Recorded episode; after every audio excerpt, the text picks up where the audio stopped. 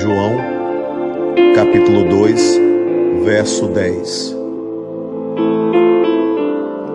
E disse-lhe: Todo homem põe primeiro o vinho bom, e quando já tem bebido bem, serve o vinho inferior.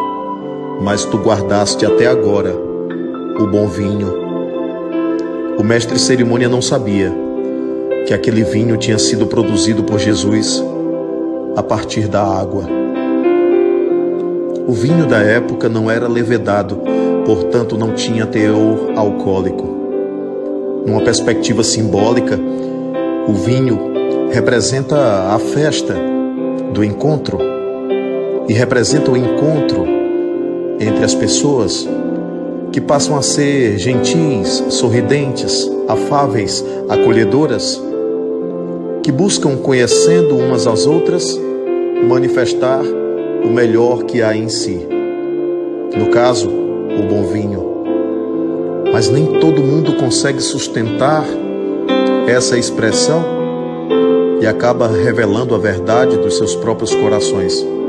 Muitas pessoas costumam começar os seus relacionamentos de amizade, os seus relacionamentos afetivos, os seus relacionamentos em geral, com o bom vinho da cordialidade, da educação, do abraço, do afago, do carinho,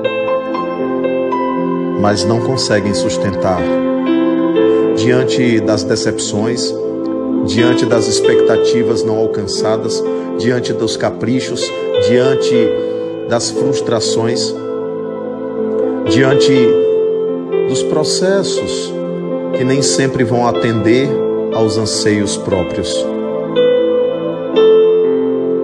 Jesus ofereceu vinho bom do começo ao fim, porque Jesus era autêntico, porque Jesus é autêntico e verdadeiro, porque Ele é o que é, porque Ele se comporta de uma única maneira, do começo ao fim. E você, você é verdadeiro?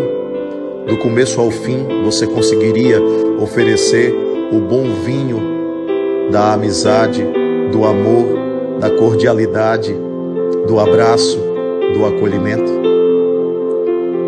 Precisamos de evangelho na atitude.